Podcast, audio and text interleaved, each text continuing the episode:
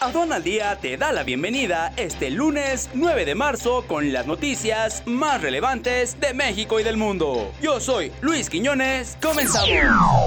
Nacional.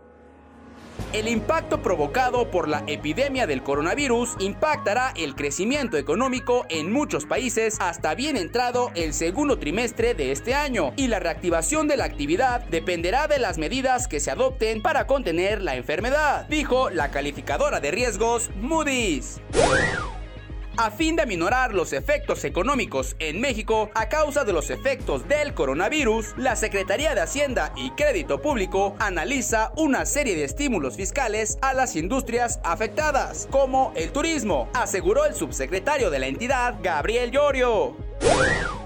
La Secretaría de Hacienda y Crédito Público informó que del 7 al 13 de marzo eliminó el estímulo fiscal del impuesto especial sobre producción y servicios para la gasolina menor a 91 octanos, conocida como gasolina magna.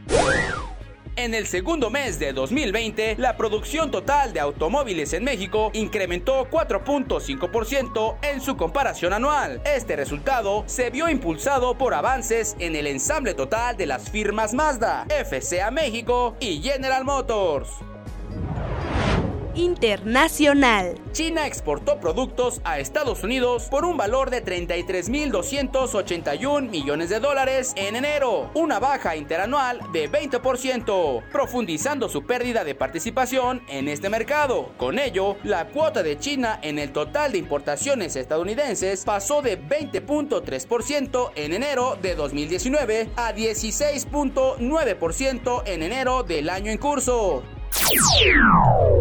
Esta última nota da término a las noticias más importantes de México y del mundo que te trajo este tu programa Aduana al Día antes de terminar este noticiero informativo, Sencomex y Estrategia Aduanera te invita a asistir al curso a profundidad IMEX Total 2020 el próximo 26 y 27 de marzo en la Ciudad de México. Inscríbete ya. Para mayor información, entra a la página www.sencomex.com. Agradecemos tu compañía y te esperamos el día de mañana con más noticias. Yo soy Luis Quiñones y que tengas un increíble día. Hasta la próxima. Este es un servicio noticioso de la revista Estrategia Aduanera. Aduana al Día. EA Radio, la radio aduanera.